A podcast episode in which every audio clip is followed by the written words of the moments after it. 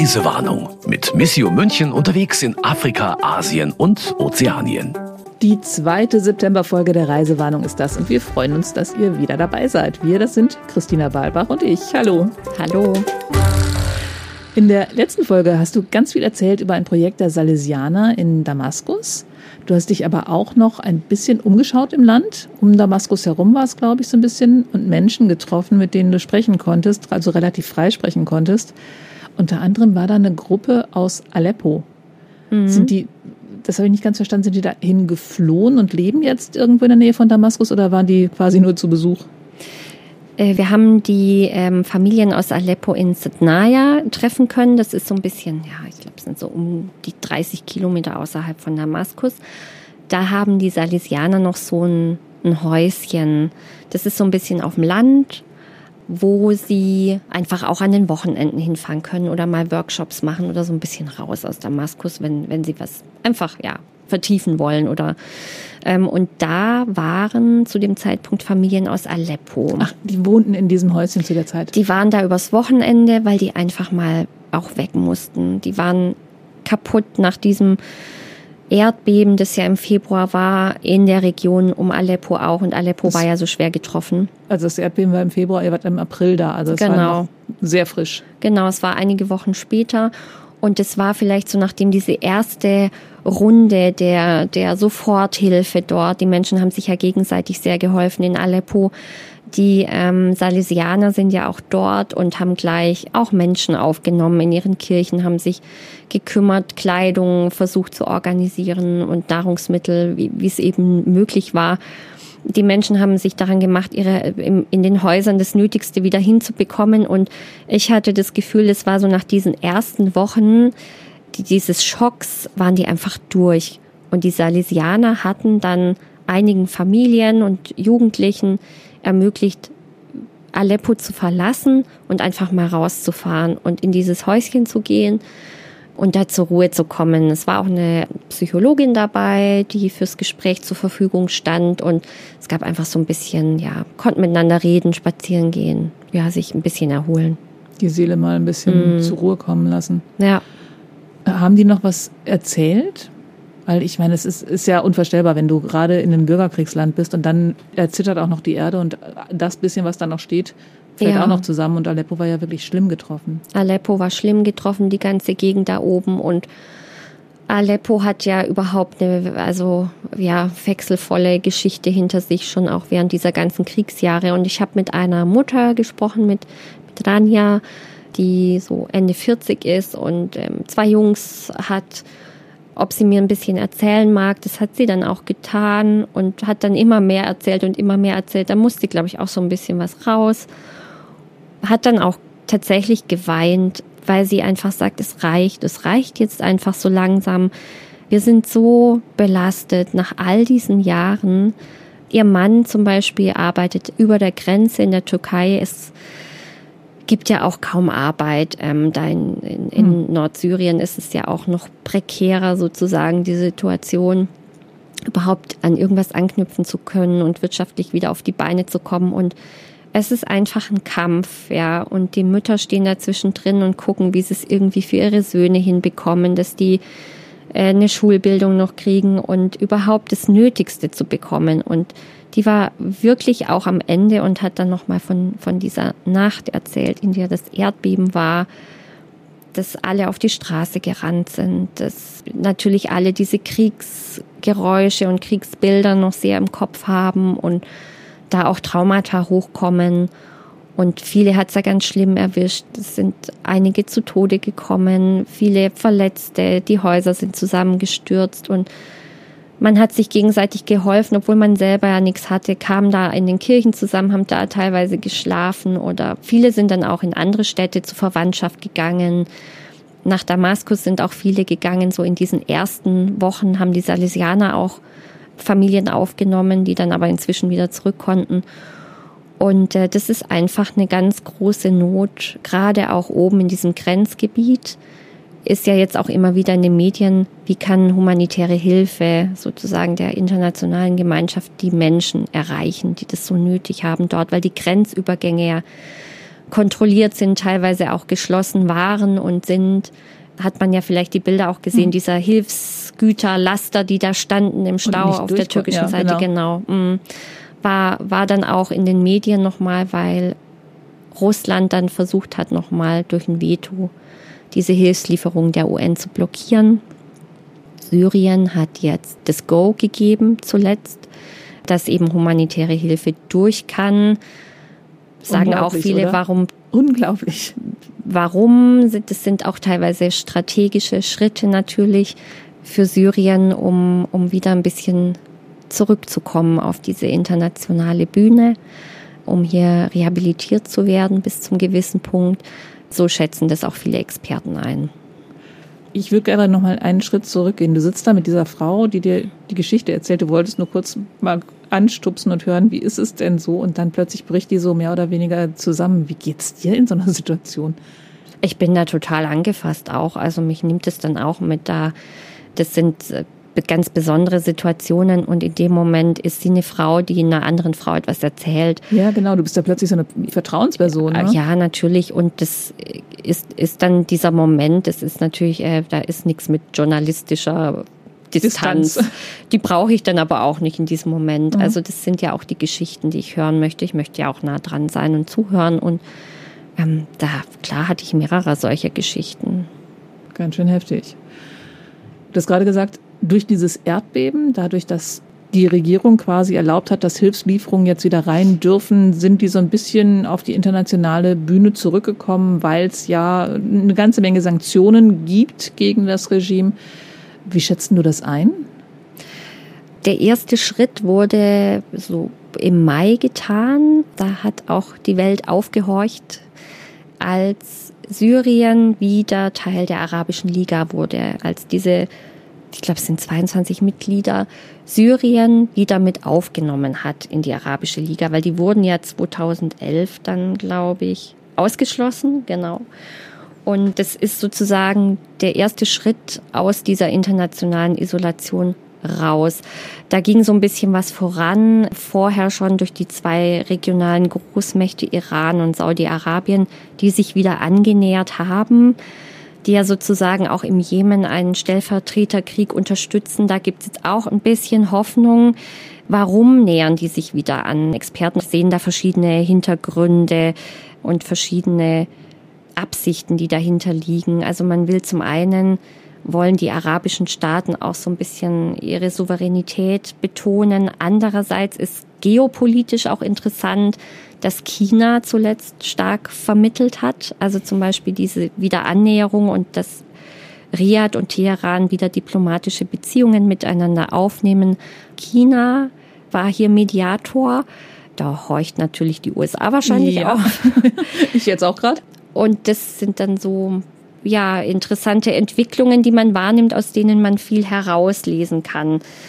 Es geht auch um die Rückführung Geflüchteter für manche Länder. Also der Libanon, über den hatten wir ja in der Reisewarnung auch schon gesprochen, äh, der ja immer äh, viele Geflüchtete aus der Region ja. aufgenommen hat, nun selber unter einer schlimmen Wirtschaftskrise leidet äh, und es nicht mehr so richtig tragen kann alles. Der Libanon ist sehr daran interessiert, dass syrische Geflüchtete vielleicht zurück nach Syrien gehen können und all diese Dinge spielen damit rein, dass dann eine Annäherung stattfindet. Okay. Apropos Geflüchtete, du hast auch noch jemanden getroffen, die war geflüchtet hm. nach Deutschland und ist zurückgegangen. Du meinst die Farah? ich ja, ja. habe mir den Namen nicht aufgeschrieben. Du hast mir im Vorgespräch so ein bisschen was erzählt. Ich habe da noch eine getroffen. Ja. Also ich finde die Tatsache an und für sich ja schon mal sehr interessant, aber die Beweggründe sind sicherlich durchaus interessant, das mal aus der anderen Perspektive zu hören. Das ist äh, eine junge Frau, die 2015 hatte sie erzählt mit ihrer, zunächst mit ihrer Mutter. Der Vater sollte irgendwie nachkommen. Dieses äh, umkämpfte Damaskus dann damals in, zu Hochzeiten des Krieges verlassen hat, äh, in Richtung Deutschland, wie so viele. Und dann in einem Camp in Hannover unterkam und dann auch irgendwie Verwandte noch getroffen hat und ein Jahr später, es hatte dann nicht geklappt wohl, dass der Rest der Familie nachkam. Und ein Jahr später ist sie mit ihrer Mutter wieder zurück nach Damaskus und wer so ein bisschen sich auskennt mit dem Krieg und was damals war, 2016, also es war wirklich einer der Höhepunkte auch, ist die Familie freiwillig zurück nach Damaskus in den Krieg, anstatt in Deutschland zu bleiben, weil sie meinte, es gab hier nichts für sie. Sie waren plötzlich nur noch die syrischen Geflüchteten. Keiner hat danach groß gefragt, was habt ihr eigentlich in Syrien gemacht? Wer seid ihr eigentlich? Was habt ihr beruflich gemacht? Welchen Hintergrund habt ihr? Sie waren nur noch die syrischen Geflüchteten. Die Mutter hatte als Lehrerin gearbeitet. War natürlich für sie in Deutschland dann nichts mehr möglich. Mhm. Und sie hatten keine Perspektive und haben sich dann dafür entschieden, zurückzugehen in den Krieg anstatt hier zu bleiben. Der Wahnsinn, oder? Ich mhm. meine, man sollte meinen, die könnten sich irgendwas aufbauen hier, aber da haben sie wohl überhaupt kein Land gesehen. Nee, und es ist, glaube ich, aber auch eben nicht so, nicht so einfach. Aber wirklich dann in ein, eine umkämpfte Stadt wirklich zurückzugehen, da muss der Leidensdruck ja extrem hoch gewesen sein. Genau das. Und äh, sie hatte dann auch berichtet, wie es für sie war, dann in eine Klasse zu kommen. Konnte ja am Anfang überhaupt kein Deutsch. Sie meint, sie hat dann relativ schnell auch Deutsch gelernt. Das ist ja das, was wir gerade auch alle erfahren über unsere eigenen Kinder, die jetzt ukrainische Kinder in den Klassen haben oder auch syrische Kinder in den Klassen haben, für die es einfach nicht so einfach ist, hier jetzt anzukommen von heute auf morgen. Und mhm. einmal das von der anderen Seite sich auch erzählen zu lassen, schlimm genug, dass man diese Geschichten auch erst in Syrien dann zu hören bekommt, genau. ja hätte ich mir ja auch früher hier schon erzählen lassen können. Gut, vieles weiß man, aber trotzdem das nochmal so eindrücklich ja, aber man hat ja erzählt zu bekommen. Den ja. Kontakt nicht, weil die Leute in Flüchtlingsunterkünften sitzen und nicht irgendwie bei dir gegenüber am Schreibtisch. Ja, das ist tatsächlich, das wurde mir dann auch nochmal so bewusst, wie, wie, wie schwierig diese Hürden sind, auch für Menschen, die dann hier ankommen. Sie sind nur noch die syrischen Geflüchteten. Sie haben mit Ressentiments zu kämpfen. Viele sagen, ihr seid Muslime, ihr seid extremistisch. Also diese ganzen Feindbilder, die ja momentan auch hierzulande so hochgekocht werden, haben die in voller Wucht getroffen. Auch als äh, christliche Minderheit, das spielt ja dann keine Rolle. Also das Ach, sind einfach auch noch Christen. Ja, natürlich, ja. Das also die jetzt, mit der ich gesprochen hatte. Also ja, ähm, die waren auch in dem, hast du die auch in diesem Don mhm. Bosco Haus getroffen? Mhm. Okay das ist dann sozusagen, ist nur die geflüchtete arabische Familie. Da werden einfach so Bilder projiziert. Und sie hat auch tatsächlich Ablehnung und Hass erfahren. Also sie konnte mir den Satz auf Deutsch, Ausländer raus, ähm, das konnte sie mir sagen. Das Damaskus. hat sie wohl das hatte sie gehört. gehört. Hm. Ja, das lassen wir dann jetzt einfach mal so wirken. Ja, wie geht's weiter mit dem Land? wirtschaftlich am Boden. Frieden ist momentan quasi die Abwesenheit von kriegerischen Handlungen. Welche Perspektive gibt's? Es ist natürlich Assad so ein bisschen zurück in der, auf der Weltbühne. Mm. Ein paar Leute, die die Ärmel auch hochkrempeln wollen, aber es ist schwierig, weil alle tief gespalten sind, natürlich auch mit den Erfahrungen. Es gibt viele Menschen, die eine große Leidensgeschichte hinter sich haben, Familien, die in diesem Krieg so hart getroffen wurden, dass man sich fragt, okay, wo fängt man überhaupt wieder an?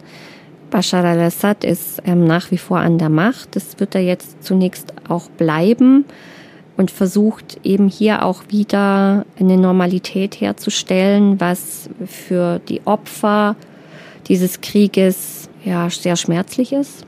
Auf der anderen Seite sagen manche Syrer, für uns wäre wichtig, dass die Sanktionen beendet werden. Wir müssen doch irgendwie wieder anfangen. Wir brauchen eine Perspektive. Das ist so der Satz, den man hört. Ungeachtet dessen, warum es die Sanktionen mhm. gibt und warum sie ausgesprochen wurden, wäre das den Syrern wichtig. Das wollen sie auch, dass man das sozusagen mitnimmt, mhm.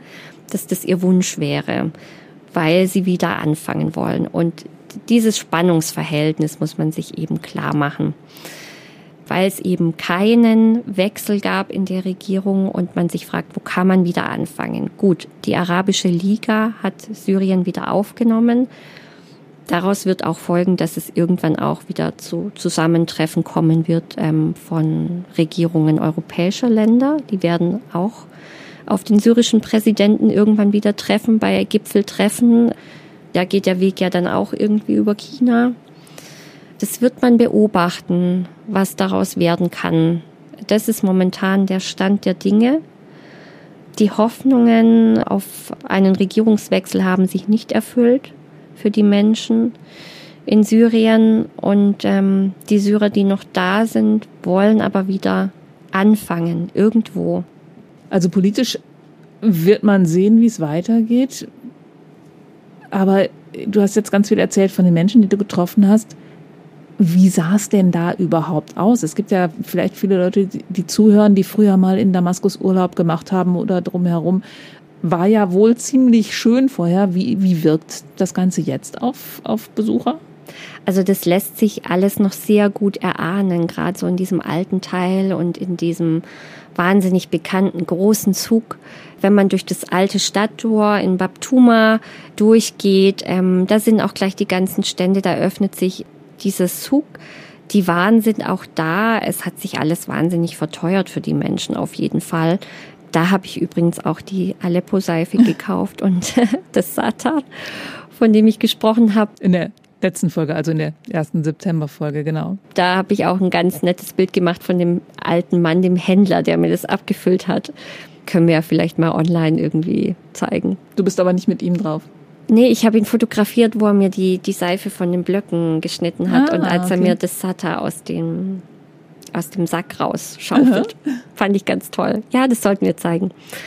Man sieht, ich kenne das zum Beispiel so aus Marrakesch oder so klassischen ähm, ja, Städten, orientalischen Reisezielen. Die so ein bisschen, genau, also dass dann sich äh, irgendwo ein Innenhof öffnet, dass man sieht, da war mal ein tolles Café oder auch so kleine, feine Pensionen, das sieht man alles noch, die sind abgesperrt, da sind Schlösser davor es sind ja keine Touristen da. Ja, also so richtige Lost Places mehr oder weniger. Ja, das ist tatsächlich so ein bisschen seltsam, das zu sehen, aber es lässt sich diese, dieses Damaskus von früher, das lässt sich schon so erahnen noch, ähm, mit dem viele was verbinden. Man konnte da ja toll essen und ähm, diese Souks genießen und ja, man kann nur hoffen, dass, dass die Menschen, also in Damaskus haben ja auch viele dann auch vom Tourismus profitiert, dann da auch wieder zurückfinden können eines Tages. Hm, also im Prinzip kann man schon noch sehen, wie schön es da mal gewesen ist. Du hast ja mal ziemlich viel Zeugs mitgebracht. Ich sehe da die ganze Zeit so einen Schmöker rumliegen, über den wir noch nicht geredet haben. Was ist das? Das habe ich nur mitgebracht, weil ich das einfach kurz erzählen wollte. Das ist der äh, Lonely Planet Middle East. Also Lonely Planet sagt vielleicht dem einen oder der anderen was. Das ist ja der Kultreiseführer sozusagen. Und da gibt's die aktuellste Auflage dieses Middle East.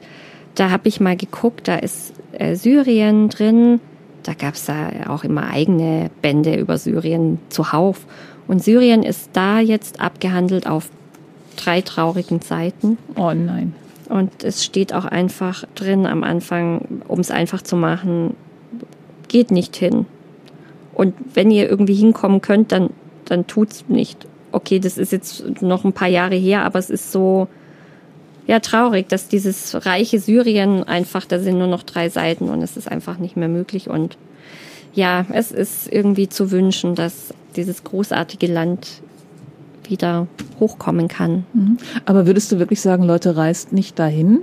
weil es jetzt mehr Schaden verursacht, als es den Leuten nutzen würde? Dazu habe ich zu wenig gesehen. Ich war ja tatsächlich nur in Damaskus und Umgebung. Ich weiß, dass Reisen nach Syrien möglich sind. Es gibt auch Anbieter, die touristische Reisen nach Syrien anbieten. Also man kann ja auch in Jemen reisen, kann man ja tun. Es gibt leider auch Reiseanbieter, die das in der Richtung auch vermarkten, sozusagen Reisen an Orte, die konfliktbeladen sind. Das gibt Menschen, die tun das gerne. Es gibt Blogger, habe ich gelesen, die eingeladen werden zu kommen und über das Land zu berichten und dann natürlich das Land von einer Seite zeigen. Also von, von einer touristischen Seite zeigen, damit Menschen wieder ins Land kommen. Von das einer Seite, es ist ja alles kein Problem, kommt mhm. nach Syrien. Und äh, so weit sind wir natürlich leider noch nicht. Okay. Darf ich das noch kurz erzählen, Brigitte? Natürlich. Ich habe einen wunderschönen Bildband. Das können wir ja auch alles in die Shownotes bringen. Ne? Natürlich. Von dem Islamwissenschaftler äh, Lutz Jäkel und Lamia Kador, vielleicht sagt äh, der Name dem einen oder der anderen etwas. Die ist Mitglied, äh, ist eine Politikerin, Mitglied im Deutschen Bundestag, ist in Deutschland geboren, hat syrische Familie und daher ganz viele Erinnerungen auch mit Syrien und mm, Kador heißt die. Ja, genau. Aha. Kannst mal reinschauen. Das ist also wunderschön. Das war das Mikro. Das Mikro. Das ist halt groß, groß und schwer. Kann man mal ins Mikro krachen. genau. Also tolle Bilder, ganz berührend. Schöne, und zweisprachig. Schöne Momente sind da festgehalten, aber den Titel habe ich, glaube ich, noch nicht erwähnt. Ne? Soll ich? Bitte? Syrien, ein Land ohne Krieg. Ja. Überraschend. Ist während äh, des Krieges entstanden aus Gedanken, Geschichten, Bildern und Erinnerungen von Menschen, die im Exil leben, Syrern, von Menschen, die syrische Wurzeln haben, Familie haben, die dann eine Zeit lang verbracht haben, weil es gibt ja auch viele Studierende, die eine Zeit lang in Damaskus waren. Ne? Wer Orientalistik oder ja. Islamwissenschaften studiert hat, der ging entweder nach Kairo oder nach Damaskus und deswegen war Syrien sehr, sehr beliebt auch. Und diese Geschichten und Bilder sind wahnsinnig schön, auch wahnsinnig traurig, finde ich teilweise. Sind das dann quasi Fotos, die entstanden sind vor dem Krieg, die die Leute noch genau. in ihren Schatzkästchen zu Hause mhm. hatten und sich mhm. jetzt dran erinnern, so schön war es so schön war so so Das gefällt mir. Es ist ein, irgendein altes Gebäude und das sind zwei sehr moderne Frauen, die da durchgehen, also knallenge Jeans, lange Haare. Mhm. Die Texte sind, ja, und die Texte sind auf Deutsch und Arabisch gehalten und sind so in in ja in dieser ganzen Traurigkeit und Melancholie trotzdem auch so ein bisschen hoffnungsfroh. Also die Autoren schreiben es werden wir wieder dahin zurückgelangen können, dieses wunderbare Syrien auch mal wieder zurückzuhaben in all seiner Schönheit und ja, das ist die große Frage, die sich, glaube ich, stellt. Und ja. es ist also ganz schöner Bildband. Ja. Kann ich nur empfehlen. Wirklich, also melancholisch, genau, das ist, glaube ich, das richtige Wort der Weltmissionsmonat oder Weltmissionssonntag, sagt er, glaube ich, nur, der aber über den ganzen Oktober geht, witzigerweise, mhm. ähm, steht bevor. Und da bekommt ihr auch Besuch aus Syrien. Wer kommt da? Wir werden Vater Miguel empfangen.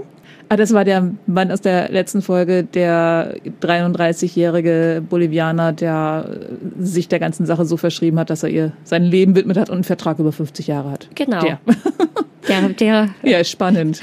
Der rockt das Zentrum. Okay.